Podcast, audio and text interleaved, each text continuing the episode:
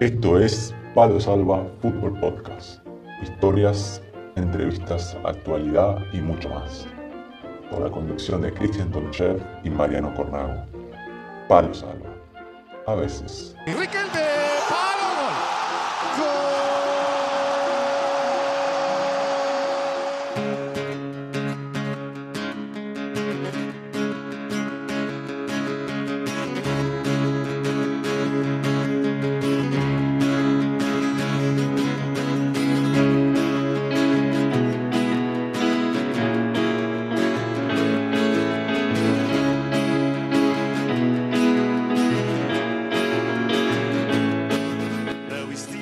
Tardes, acá estamos de nuevo para el nuevo Palo Salva. Después de un tiempito, para nosotros nos volvemos a ver acá con Cristian el Chaquito Tonchev. ¿Cómo andamos, Cristian? Un placer saludarlo al rifle, al rifle cornado de allí de tierras griegas, entrerriano de, de tierras griegas. Un placer volver a verte, sí, como bien decías, después de mucho tiempo, de mucho tiempo no, de no grabar episodios y, y bueno, reactivar nuevamente episodios nuevos y traerle a ustedes, los compañeros, los amigos, la gente, los, los hermanos, eh, gente que se considere gente del fútbol modesto, también para compartir con ustedes y continuar haciéndonos compañías como cada martes aquí en, en Spotify, en Anchor y en todas las plataformas y por haber que, que Dios mande. Y bueno, Cristian, antes ya lo hice por privado, pero bueno, en, acá en público, felicitarte, contarle a la gente, se viene posiblemente la última aventura, el último baile, como se comentaba ahí por las redes. Así que contale a la gente dónde va a ser, en qué equipo, contale un poquito. Bien, el, último baile, mejor dicho, como le decía, el último sacrificio. el último baile, vamos a intentar de que sea, de que sea así de, de divertido e intentaremos de que sea el último baile nada, se dio la oportunidad de, nada, de, concretar la, posibilidad de, hacer eh, real una ilusión, un sueño que tenía de finalizar mi carrera en, algún club en el cual eh, pasé o en alguna liga. Siempre tuve cariño, afecto especial a Gibraltar, es una liga que, siempre he reconocido, me dio la posibilidad de, abrirme puertas a, a nivel eh, profesional, no solamente en Europa, sino en diferentes países entonces, eh, de acuerdo a esa gratitud que tengo, siempre tuve la ilusión, ¿no? Y bueno, se dio la posibilidad de que Monscalpe, con, con el entrenador, con Alan Bula, con bueno, el director que, deportivo ahora que está un ex compañero mío, Robert Montoyo, que me, me, dio esa oportunidad de decir que eh, si lo veía claro poder regresar a Gibraltar y obviamente en la situación en la que me encontraba no, no, no tenía ninguna, ninguna oferta, ninguna oportunidad concreta en la cual estaba buscando, ni como entrenador ni futbolista. Entonces, claro, eh, eh, dije, primero habrá que consultar con la familia, porque claro, ya no es un no es una, una situación de, economía, no es una situación en la cual eh, traiga beneficios a nivel familiar, porque realmente el club viene de afrontar una deuda con FIFA, entonces tuvimos que ponernos de acuerdo e intentar solventar cosas familiares y llegamos a un acuerdo. Así que nada, hemos firmado contrato con el Mons Calpe de Gibraltar, de la Premier League, y, obviamente estamos ahora, bueno, ahora estamos de pretemporada, empezó esta semana, el día lunes 15 ha comenzado, y, bueno, eh, vamos, a, vamos a prepararnos, estoy obviamente como siempre habituado a cada verano a entrenarme, a prepararme para, para, para lo que se pueda presentar, y esta sin duda te sigo preparándome, intentando hacer el mejor traje para el último baile, la mejor versión. ¿Qué música habrá de fondo para ese último baile de Chaquito? Y no, no puedo quebrantar mi, mis raíces. Yo creo que siempre puede, que, obviamente puede que, haya, que haya un par de cuarteteos, pero siempre a lo último es un poco, un poco nostálgico, romántico, porque al fin y al cabo es, eh, el, final de una carrera en el cual he soñado, y gracias a Dios se ha concretado, se está concretando y, y nada, siempre muy, muy nostálgico, muy de mucha emoción, de, de, recuerdos, en fin. Yo creo que será algo muy, como una canción muy nostálgica que, que te trae alegría, que te trae vida. Obviamente, tenés 40, Chaco, uno sabe que la vida del del futbolista no, no, se puede extender si uno se cuida, se entrena, eh, como es tu caso, pero tienes una fecha de, de vencimiento, lamentablemente. Vos ya te venías preparando, ahora estás mentalmente seguro que probablemente sea tu, última temporada. ¿Cómo, cómo te preparás y cómo la, te sentís? Eh, eh, ¿cambia la, forma en que te preparás o la forma que te sentís o es como otra pretemporada más? Vos sabés de que, claro, como bien decías, claro, que todo, prácticamente todo tiene fecha de caducidad, ¿no? Eh, en, la situación particular de nosotros, los que hemos, eh, hemos eh, transitado el fútbol no elite, sí modesto, bueno, hemos llegado a algunas ligas importantes o quizás no, pero siempre sacrificio. Al fin y al cabo, lo que más o menos, en mi caso, ¿no?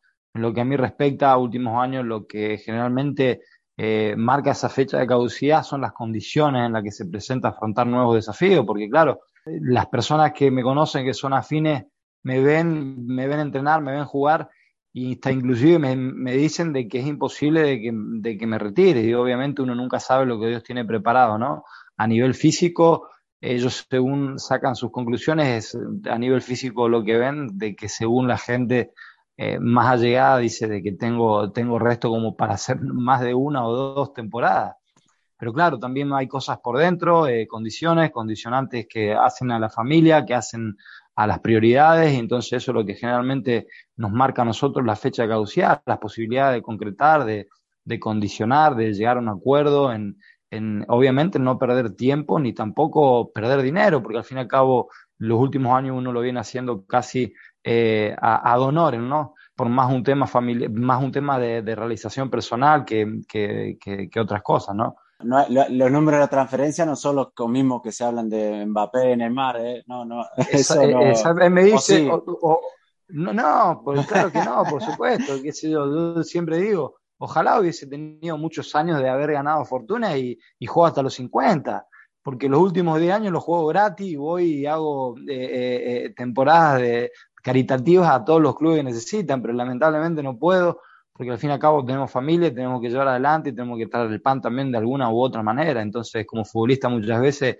te, te, etiquetan como que estás caducado. Pero bueno, como decías y me preguntabas de que esta temporada no va a ser, eh, no va a ser nada diferente, sí tiene el condicionante de que motivamente, eh, motivacionalmente eh, me inspira y, me prepara con, con muchas expectativas, con muchas ilusiones y con muchas ganas de, obviamente, de, de, seguir concretando objetivos para, para, los que se presentan. Los últimos tres años, gracias a Dios, vengo concretando objetivos de, de manera impensada, ¿no? Y bueno, intentaremos de que esta no sea la excepción y, y, si es la última, bueno, Dios dirá, pero ya te digo, de la mejor manera y preparándome y, y qué sé yo, no sé, lo, lo, lo sigo afrontando como cada verano que te digo, eh, independientemente de qué ofertas o no tenga, me, me preparo con, con, con, lo mejor, ¿no? Me, entreno solo, tengo mi, mi rutina habituada de, de, hace varios años, muchísimos años, y, y, lo mismo.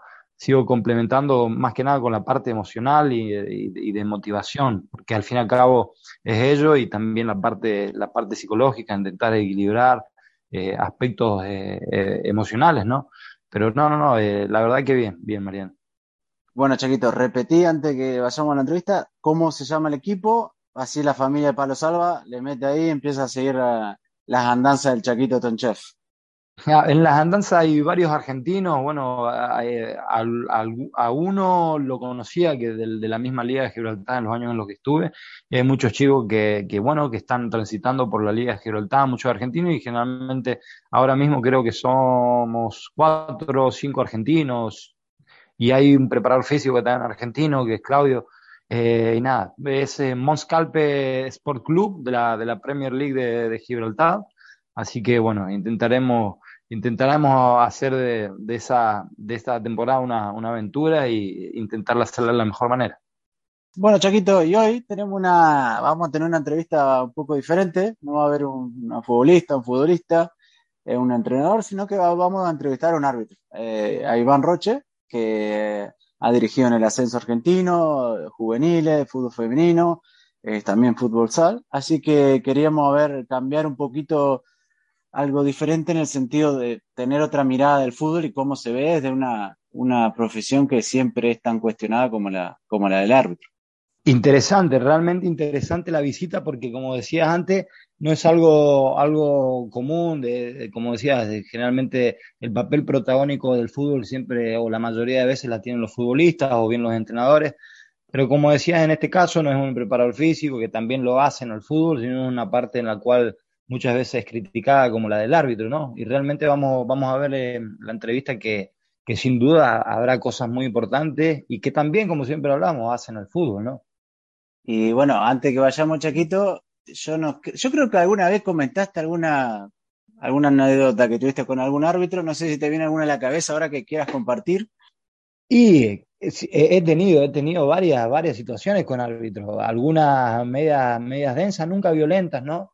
Más allá de las frustraciones con, con las decisiones, pero quizás algunas chistosas. Mira, recuerdo una justamente en Gibraltar, ni bien había llegado a Gibraltar estábamos en un córner, ahí en un córner, y claro, el árbitro eh, estaba cerca de la jugada, preparado para, para, ver que no haya agarrones en el área y demás, acerca del árbitro. Y en eso a mí se me escapa un gas, ¿viste? Se me escapa un gas porque estaba ahí, lo, necesitaba alargar. Yo soy muy de lo que tiene que ir afuera, afuera. lo saco, igual que Claro, yo las lágrimas, eh, el orinar, lo que nos pertenece a lo que, lo, lo, que tiene que estar adentro, tiene que salir fuera, y los gases pertenecen a estar afuera, por eso sale, ¿viste? Y yo me lo tiré abiertamente. No se escuchó nada, pero el árbitro estaba cerca y en eso. Lo sintió. En eso, cuando me mira, me dice, está bien, ¿no? sí, le digo, sí. Y cuando me mira, se aleja, me dice, con la cara como diciendo, vaya, vaya lo, que, lo que habrá comido. se ve que estaba potente. Estaba lavado los mates. Estaba potente el mate, che, estaba potente el, mate y encima eh, antes había, había, había almorzado unas pastitas con unas pastas con, con salsa boloñesa. Se ve que estaba un poco potente, che. Te aflojaste con el nerviosismo al partido, también, ¿viste? Te sí, sí, claro. La cosa que quedó ahí, el árbitro, mira, como diciendo, después terminó el partido y se reía el árbitro, obviamente, y bueno, ahí eh, eh, fue una anécdota un poco chistosa, che. Este, quería estar cerca, quería estar cerca de la jugada, pero se terminó alejando de la jugada. a mí me pasó una vez, Chaco, una particular. Eh, yo había llegado a España, tenía 18 años y jugaba con mi hermano Emilio y jugábamos los dos, él jugaba de, de tres y yo jugaba por delante y era un partido importante, me, me recuerdo, y me tocó ir al banco. Y ya, yo era muy calentón cuando era joven y me tocó ir al banco, me tocó ir al banco y viste, uno cuando está en el banco encima está enojado, cuando piensa, viste, que, que el, el, técnico se equivoca, y uno se va haciendo la cabeza mientras está en el banco. Y me toca entrar y entro, piso la, el campo de juego y hay una falta en contra nuestra. Y mi hermano Emilio, que era muy calentón, va y lo prepotea al árbitro, le empieza a gritar, se gana una amarilla y en ese momento se armó un tumulto se armó un tumulto muy grande y a mí no sé qué me pasó, Chaquito, te digo la verdad, porque ni siquiera estaba ya enojado, no sé qué me pasó. Y veo que el árbitro sale caminando en dirección al medio campo y se me cruza a mí ponerle la pata de atrás y salió una zancadilla ahí que por suerte no se cayó el árbitro, pero bueno, se dio vuelta y era el único que estaba era yo, así que roja y tres meses de suspensión, Chaquito, a los 18 años, así que no sé por qué, viste, que uno son momentos, segundos que a uno se le cruzan los cables y no sé por qué, pero bueno, me dieron tres meses de suspensión, así que imagínate, aprendí, aprendí bien. Y luego me lo, me lo crucé nuevamente al árbitro y bueno, obviamente pidiéndole disculpas, este, pero bueno, ya estaba, ya estaba hecha la cosa, este, así que nada, tres meses. El, el cortocircuito dio su, su, resultado, entonces, ¿no? Con una sí, sí, sí, sí, sí, no, pero sí, no sé, viste, Chaco, que hay momentos que a veces uno no, no maneja la, las emociones y salió, ni siquiera lo pensé, no sé por qué, salió espontáneo. Pero bueno, Chaquito. Exacto. Por eso lo, lo, lo, los que conocen el tema de eh, el tema de la, de la, psicología, de la autogestión no emocional, etcétera, te dicen respira o cuenta hasta tres o cosas de esas, porque claro, ahí tiene, ahí se encuentra el sentido. Si estás caliente, bueno, espera, espera, aguántalo y después. Me olvidé de contar, Chaquito, no pude contar.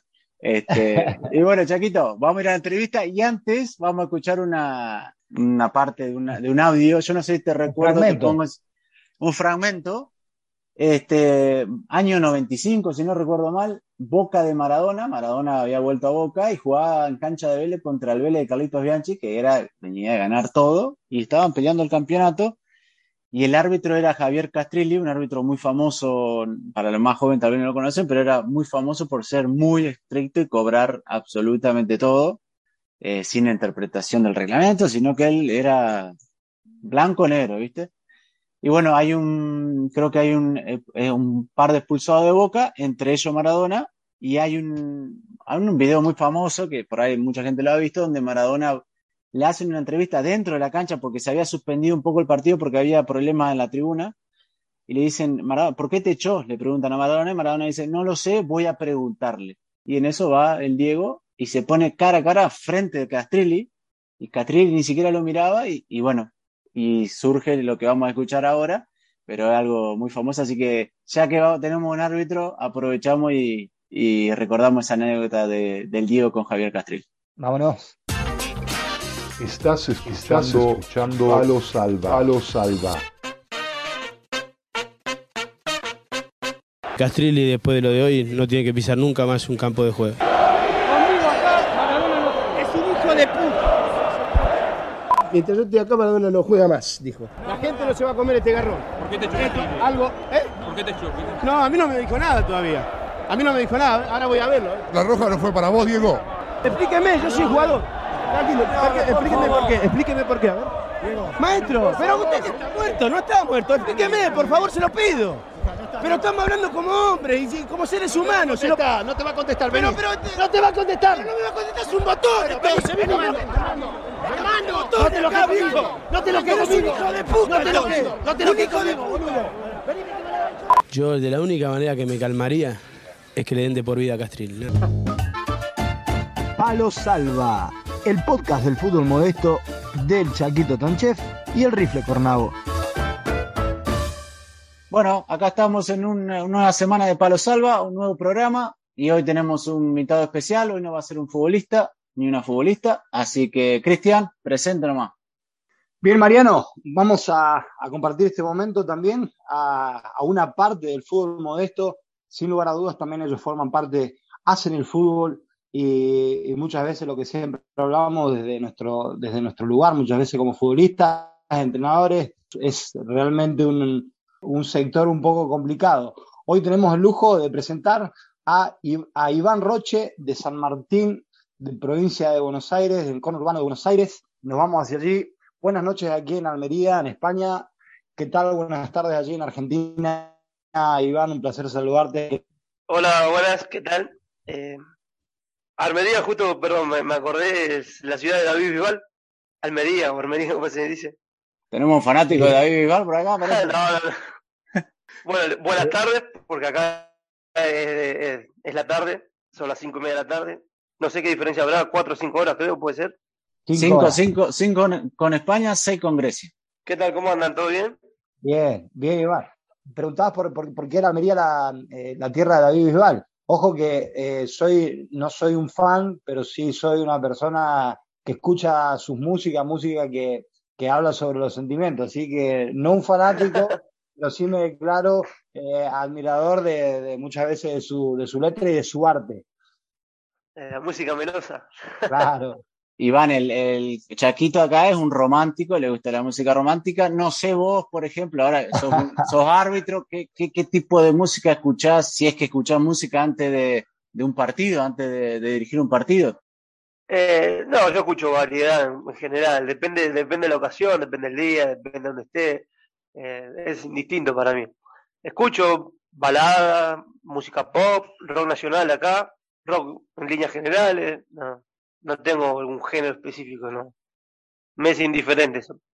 Vos, si tenés algún partido que es un partido importante o decisivo, ¿cómo, cómo haces ante un partido para, para enfocarte o para, o para tal vez tranquilizarte? ¿En qué- ¿De qué forma te, te, te metes, te, te vas concentrando y te vas metiendo en lo que es el, lo que va a ser el partido?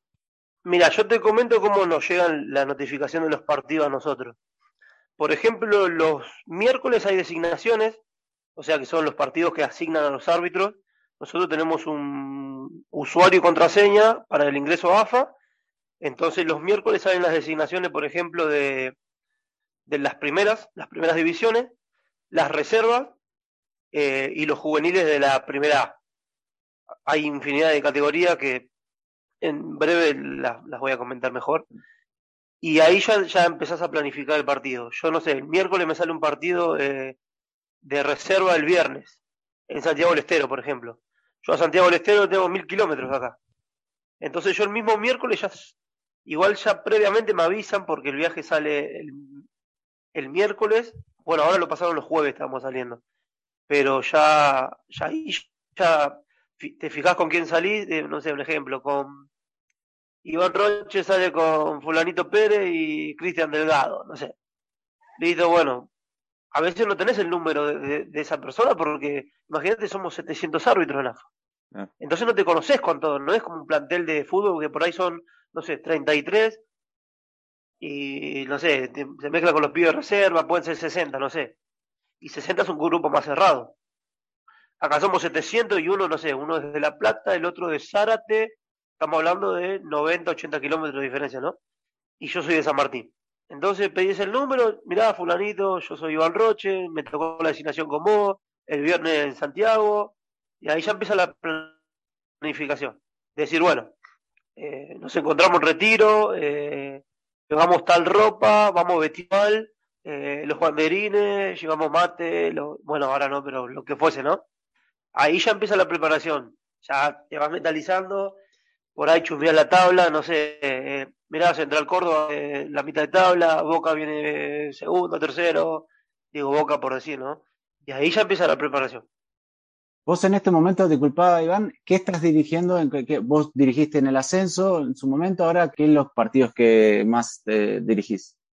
Y ahora mucho juvenil, mucho juvenil, por ahí primeras de femenino, eh, dirijo futsal también, estoy en plantel de futsal y voy variando. Te, dan, te pueden dar desde una primera división hasta infantiles y dirigí el ascenso en un momento, como les conté hace poquito que hablamos de, no dirijo más entre semana por el tema laboral, entonces ya actualmente no estoy dirigiendo ni ascenso ni, ni reserva. Iván, hacíamos un preámbulo casi de algo un poco más genérico acerca de lo que es más o menos estructurarse y demás, ponerse de acuerdo con los compañeros. A mí me gustaría abordar un poco más la, parte individual, la parte personal de, lo, que, tiene que ver con, Iván Roche. Eh, ¿Cómo surge, cómo surge esto de, querer eh, eh, transitar por, la parte del fútbol en el arbitraje? ¿Cómo comienza todo? ¿Cómo fue? Contanos un poco tus comienzos, así te vamos conociendo y obviamente vamos a ir preguntándote más a fondo. Mira, yo me inicié esto, esta fecha, justo esta fecha, te, hace nueve años dirijo. Empecé en un torneo amateur, yo jugaba mucho al fútbol, obviamente no profesionalmente, sino más amateur. Y jugando en un torneo, después y yo era muy amigo de los... Y me dice, che, mirá, me falta un árbitro. Es un poco, poco profesional el torneo ese, ¿no? Y se dio la, la, la chance, oportunidad, como quiera llamarle, de, de, iniciar ahí y al, al muchacho le gustó como, como estuve en la cancha, así. Inauguró otra sede, me dijo, mirá, fíjate si te podés comprar la ropa, que esto, que lo otro. Yo había conocido a un árbitro, el que me dirigía todos los domingos. Le pedí que me instruyan más o menos. Obviamente me compré la ropa, el reglamento. Esto en fútbol 5, ¿no? Después conocí una liga. Este, este chico me presenta al, al presidente de una liga obviamente siempre formándome y capacitándome de diferentes maneras. Y empecé así, yendo de asistente a los country, torneos de padres de...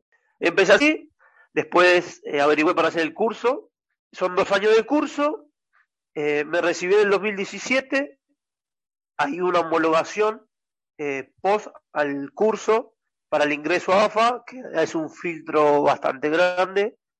Hay varios colegios eh, uno de los que está es el que hice yo, que es el sindicato a la vez de árbitros, que bueno, por ahí no se ve este escudo, Asociación Argentina la Triple A. Claro, claro. Y después está el colegio de Loma de Zamora, el instituto de AFA en Palermo. Ponele que de los cuatro o cinco colegios hacen un filtro y son 200, 220 pibes de los cuales eh, eh, cuando éramos 22 de mi colegio. Así que imagínate el filtro que hay. ¿Y qué, te llamó la atención del arbitraje? Porque el, arbitraje, como hablamos, por ahí es una profesión bastante dura, siempre cuestionado los árbitros. ¿Qué fue lo que te llamó? ¿Qué te llamó la atención? Porque vos cuando ya jugabas, ¿había algo que te gustaba, te atraía de eso? ¿Qué fue lo que te, que te gustó de, de ser árbitro? Eh, nunca dije voy a ser árbitro. Se dio la, la oportunidad, no me desagradó, sentí que, siento que soy una persona dentro de lo que puedo, soy justo, y me gustó eso de, impartir justicia dentro de una cancha, desde ese pequeño espacio que se podía, eso me llamó bastante la atención.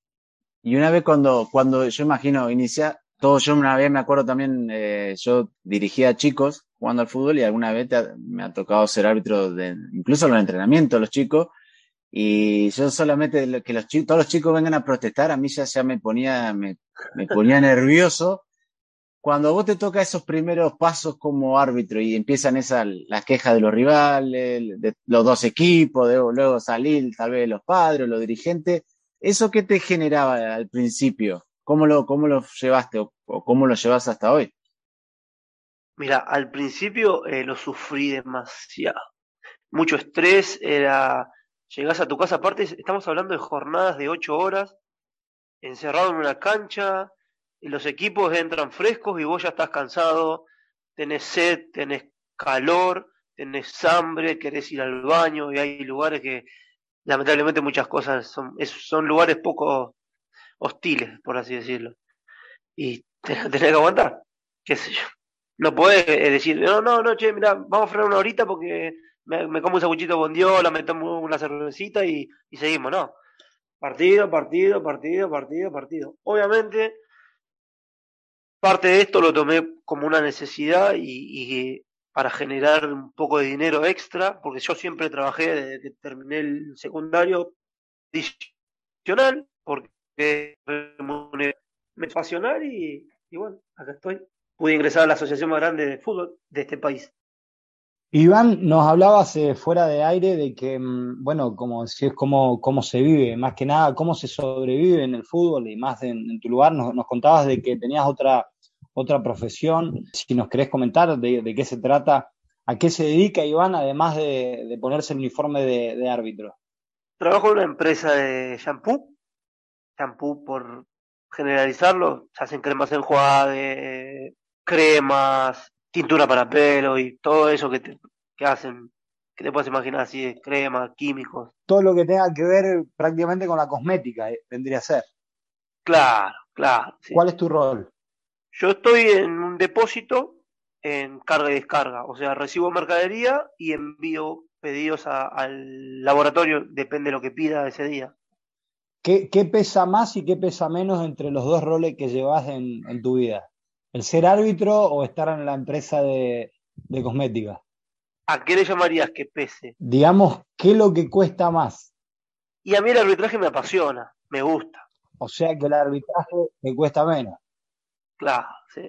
Y hablaste que siempre tuviste, al principio lo usabas al arbitraje como una forma de generar una, un ingreso extra, por lo menos en la Argentina, que es donde te toca dirigir ahora, ¿cuándo un árbitro puede dedicarse 100% a, al, arbitraje la, cuando llega a primera o ya en, por ahí en algunas categorías de ascenso puede vivir plenamente eso? Y mira, yo desconozco un poco los números de, de B Nacional y Primera A de Superliga, de Liga Profesional, perdón. Pero creo que en Primera División recién, tal vez más tranquilo, incluso los árbitros de Primera tienen otros oficios. Pero es duro, es duro el arbitraje, el camino. Y si bien es bien remunerado en algunas categorías, como les decía antes del, del vivo ahora, el trabajo fuerte del arbitraje es desde marzo a octubre, noviembre, después diciembre baja, enero, febrero, para las categorías nuestras, ¿no? Que, que nuestro fuerte es los juveniles. Está dividido por clases, yo soy un clase 5 el, clase más bajo, digamos, dentro de, del arbitraje y que yo soy, estoy en la clase categoría 5 de los árbitros que, y a mí me acompañarán 300 árbitros más o menos, clase 5. Y, y hablaste de, del estrés que te generaba al principio. Hoy en día también dijiste que dirigiste el ascenso, que imagino con la presión de las hinchadas, por ahí vas a estadios, lugares que son bastante hostiles. ¿Eso cómo, lo, cómo se prepara un árbitro para, para soportar todo eso? Porque imagino que desde lo mental también debe ser eh, muy bravo, sobre todo en categorías de ascenso que puede ser muy difícil. Sí, eh, yo por ejemplo, hoy por hoy ya estoy mm, como más automatizado a todo eso, al insulto. Este, por, por ahí se sufre un poco más en, en partidos con menos gente, por ejemplo, en juveniles, que son 200 papás, y capaz que no grita ninguno y uno solo grita y vos parás al, partido porque la verdad que evaluás que está contagiando a los, chicos adentro y decís, no, esto es una categoría formativa, no vamos a permitir esto, de, que le diga, no sé, partilo todo de atrás, romperle el tobillo. Entonces uno si escucha esto por lo general, pi, pi, pi, pi, frena el partido, se acerca al delegado le dice, mira, por favor, calmarlo que el padre, no queremos que, que surja nada, porque después salta el otro papá de la otra tribuna y se arman grescas a veces. Me pasó hace un mes atrás, que tenés que frenar el partido y tiene que meterse la policía. Y tratamos de evitar eso. Entonces, a lo que voy, el, por ahí la primera, que hay más gente, pasa más a desapercibido el insulto porque son tantas palabras juntas que no llega al oído, llega ninguna.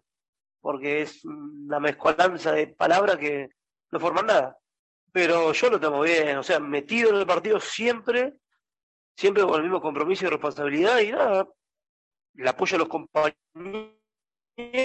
siempre te da confianza, por ahí si vas con alguien que conoces decís, loco, bueno, este me da más seguridad porque lo conozco, sé cómo es, cómo dirige, y siempre tratando de, de que sea menor el error, ¿no? Hablaste de, bueno, del, por ahí, del apoyo entre ustedes. Cuando, cuando pasan hechos como pasó hace poco que en una de la, una liga, no recuerdo bien qué liga era, una liga del interior, aquí- ahí en Argentina, que un jugador agredió a una, una referí, eh, ¿cómo el colectivo arbitral eh, responde a eso? ¿Se, se comunican entre ustedes, charlan? ¿Qué, qué, qué- pasa? ¿Qué hacen cuando pasan este tipo de, de agresiones? ¿Qué hacemos eh, posterior al partido o en esa situación? Claro, bueno, en situación particular y en general para intentar, no sé, que evitar ese tipo de cosas o si es posible cam- cambiar o intentar prevenir. Mira, es, es en esa situación puntual fue muy, muy fugaz, fue, ¿viste? Fue, no, no puedo decirte, no, el asistente estuvo dormido en no mirar. Sí, sí. En realidad, cuando hay una gresca, lo que nosotros hacemos, el árbitro principal sale de la gresca para no ligarse un, un golpe y se une con algún asistente y otro se. Tratamos de formar tipo un triángulo para observar el tumulto, por si hay que expulsar gente, amonestar y demás. Fue muy particular esa jugada, ¿no? No hay un culpable arbitral y decirle no. El asistente estuvo lento y no, no se metió. eh, no sé, hay que estar en cancha. Yo, y no sé cómo reaccionaría yo también. No, más que nada en el sentido de, no sé, el, tema de la- el apoyo entre ustedes, ¿no? Porque yo imagino, no sé si te ha- pasado personalmente, a la gente que no, no lo sabe, hace poco en una, una liga un jugador estaba, estaba dirigiendo una referí y viene un jugador de atrás y le pegó una, una piña, fue escandaloso. Y, y bueno, cuando pasan ese tipo de cosas, el apoyo, porque yo imagino que debe ser difícil después de eso, una agresión así, eh, volver a, no sé, a dirigir o imagino algunas, todos somos diferentes, algunos lo tomarán de forma más tal vez natural, pero debe ser difícil volver a, entrar a una cancha después de eso, de una agresión así, encima de un jugador. Mira, yo sinceramente no me tocó tan de cerca algo así. Yo clave la familia porque te tiene que bancar apoyo siempre hablando, un mensajito, una llamada, algo, o en los entrenamientos mismos, che, ¿cómo te sentís? O esto que lo otro. Incluso puede hablar en la asociación y por ahí lo dan, uh, le van hablando, ¿viste? Y te sentís en condición de volver, ¿no? Pero en ese sentido sí, compañerismo siempre. Iván, no sé si, si ha- has trabajado ya eh, o has dirigido algún partido con, con esto, con lo de la nueva tecnología del VAR. Eh, Si es así, contanos cómo, cómo te sentís y si no es así, danos tu opinión acerca de, de lo que es el VAR. ¿Cuánto, cuánto crees de que, de que pudo haber evolucionado a este deporte? Si es que lo ha evolucionado, en tu punto de vista. Eh, no tuve la chance de dirigir con VAR porque eso es un curso aparte dentro de la y creo que mejoró el fútbol para mi opinión bastantes jugadas en las cuales quiere decir que no sea favorable para el fútbol, porque se corrigió un montón de sanciones. Nosotros eh, hace un mes y medio tuvimos clase en Ezeiza y nos, charlaron sobre las estadísticas del VAR. Sí, eh, tuvimos clase por vía Zoom eh, del VAR también, pero algo, un, pantallazo ¿viste? breve, no, no fue un curso intensivo, pero no me tocó utilizar que, que hay, porque incluso para complicada, por ejemplo, el, el asignar palabra al árbitro le dice delay y para que el árbitro sepa que está en la resolución de la jugada. Y es, es difícil. Además, eh, el VAR llama por cuatro, en cuatro oportunidades, que es la de gol no gol, penal no penal, tarjeta roja y confusión de identidad. Nos habías dicho antes que te había escuchado, Iván, de que mm, había, había evolucionado, había, había mejorado lo que es el fútbol en, en, eso, en esas cuatro situaciones, ¿no? Sí. Al fin y al cabo, ¿crees de que sigue siendo eh, parte de interpretación de lo, que es, de lo que es la regla del juego? ¿Pasa por una parte humana más que nada? Eh, no sé si eh, a qué te referís con la parte humana. Eh, acá hay reglas que rigen y hay que cumplirlas. Vos, yo siempre digo lo mismo, somos 700 árbitros 700 cabezas diferentes que ven diferente, escuchan diferente e interpretan diferente. Exacto, ahí, ahí, ahí, ahí me quería, me quería, quería hacer hincapié. A que la interpretación no es la misma muchas veces la tuya que la de tu compañero, que la mía, o la que el mismo futbolista que está en esa situación. Por eso a eso me refería a la parte humana. Claro. Sí, ahora te entendí. Sí, que el VAR es situación de algo y el que evalúa al fin y al cabo es el árbitro, en base a, las tomas que le dan y que pide, y después el que toma decisión final es el árbitro siempre, en todo tipo de encuentro. El VAR es como una asistencia, igual que el asistente. Claro. El, el, juez, el juez de línea asiste, asiste cuando el árbitro lo necesita y cuando no vio algo. Si no, el árbitro asistente no tiene que interferir en el juego. Más allá de marcar el fuera de juego, eh, o un corner dudoso o algo que vio, pero más que eso no.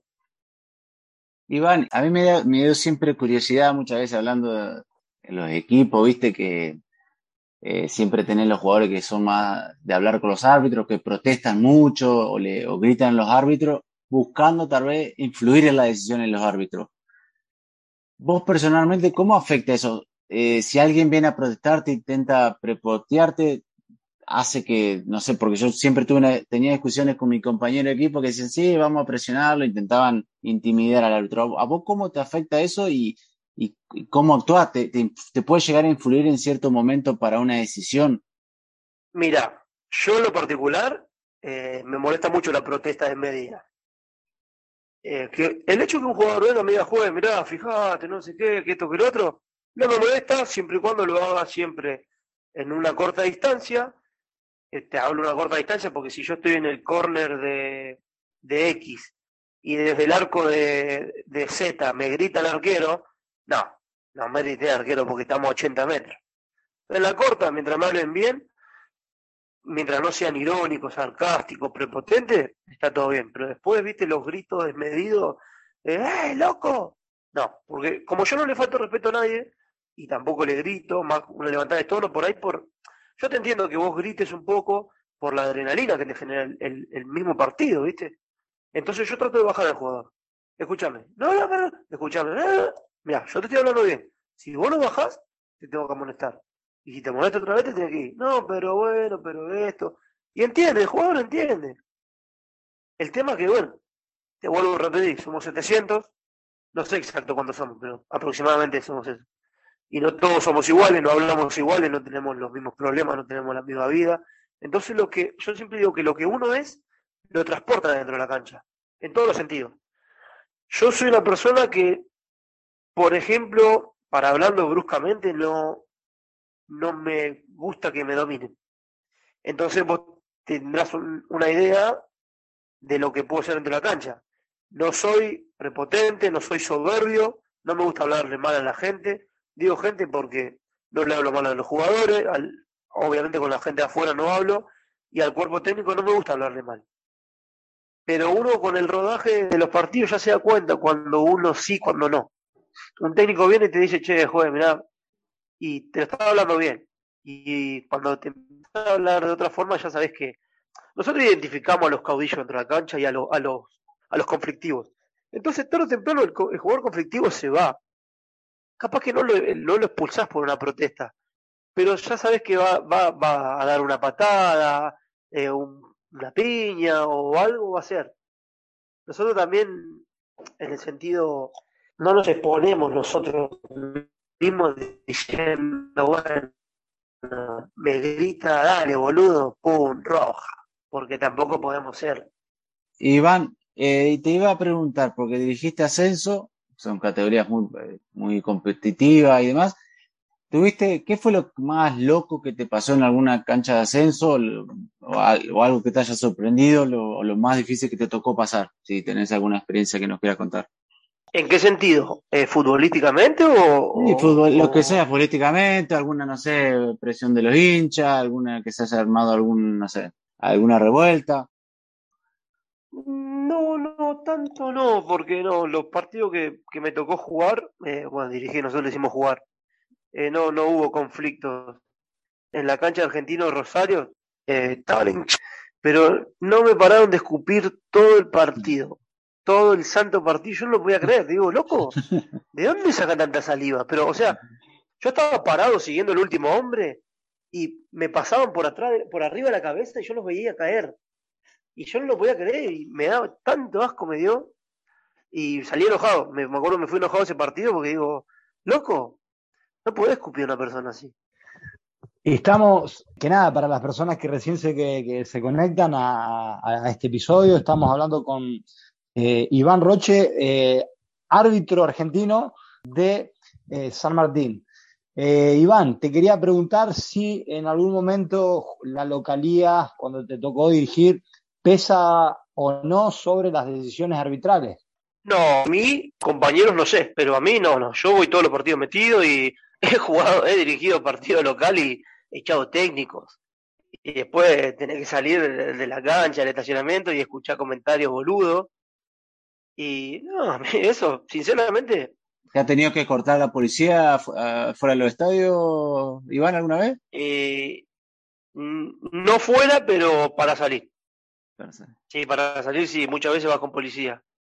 Lo mismo pasa en Futsal también. Futsal es un poco más. Para mi gusto, más jodido porque tenés toda la gente pegada a vos. No hay perimetral en el Futsal acá. Y es más jodido, ¿viste? La gente, bueno, no, a veces yo he dirigido partidos medio ásperos y vos decís, loco, acá vuela una piña de atrás y, y no la no sé, me despierto media hora. Pero bueno, gracias a Dios no, no pasó, ¿no?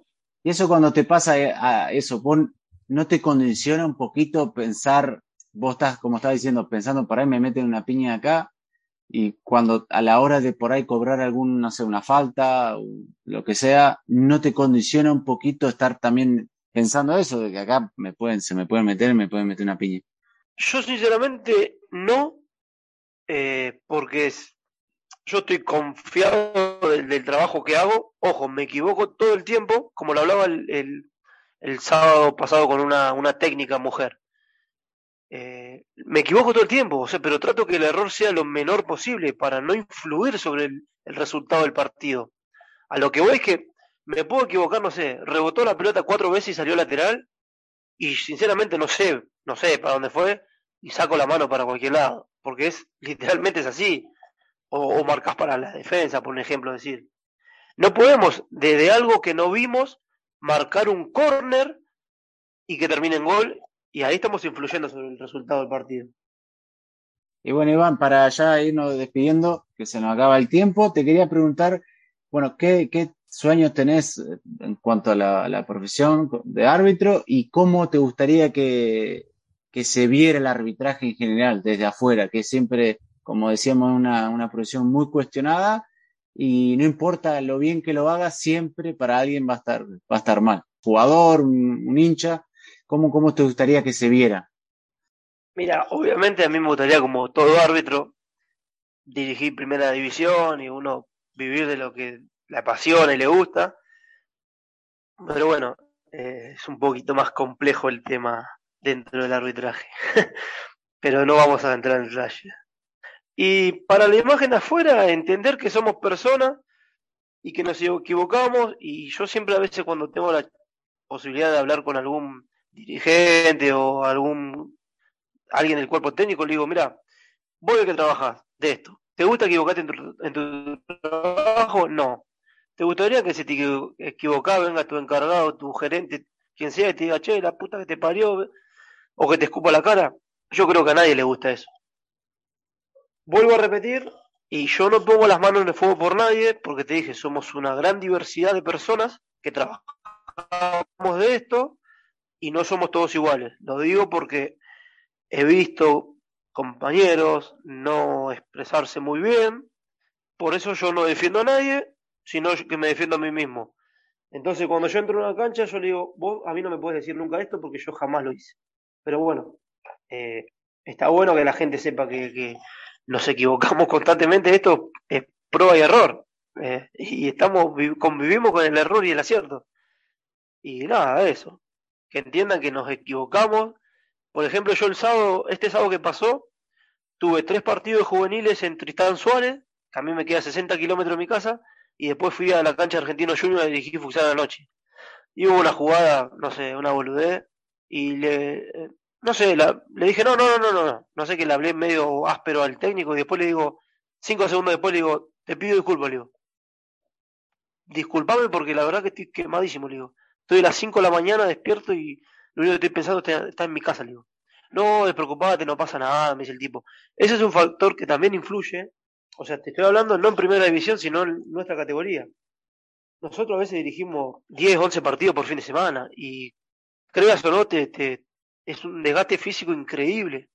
Uno que trabaja toda la semana y después dirige todo el fin de semana, desde la mañana hasta la noche, y si no tenés vehículo tenés que estar viajando en colectivo, en tren colectivo, y es desgastante también.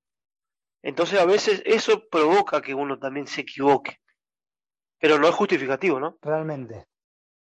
Iván, te queremos agradecer mucho, te mandamos un abrazo muy grande y gracias por tu tiempo y ojalá que, bueno, de, esta forma la gente también vea, vea de otra forma y, vea el punto de vista que tienen ustedes sobre, sobre, este, sobre el fútbol. Así que te, mandamos un abrazo muy grande. No, muchas gracias a ustedes por el, por el tiempito y el espacio y nada, cuando gusten, yo estoy abierto a la, a la comunicación. Así que les mando otro abrazo a los dos y bueno, estaremos en contacto. Gracias, Iván. Un placer, éxitos y nada, como bien decía, eh, la mejora está en la cooperación de todos los que hacemos el fútbol. Estás escuchando, a los salva, a los salva. Y bueno, ahí pasaba Iván Roche, eh, árbitro de fútbol, y la verdad que viene muy bien para empatizar y también entender un poco más eh, uno que cuando le toca estar jugar, uno se, enoja a veces, se frustra con los árbitros, pero como él decía, son seres humanos y obviamente, como todos cometen errores, y, deberíamos entre todos intentar hacer, hacerle sus tareas también más fácil, ¿no?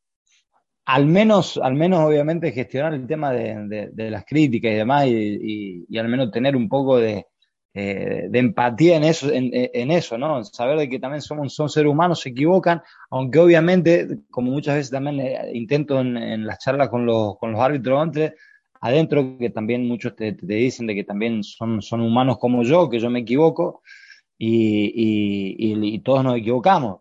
Y como siempre le decía a un árbitro, me, ahora me estoy acordando justamente que, que, viene a cuento, eh, me decía, no, es que tú, tú también te equivocas. Digo, claro, yo me equivoco, pero yo le estoy haciendo daño a mí mismo y a mi equipo. Ahora, tú te equivocas y beneficia a uno o perjudica al otro. Y claro, ahí muchas veces los, los, agarro, ¿viste?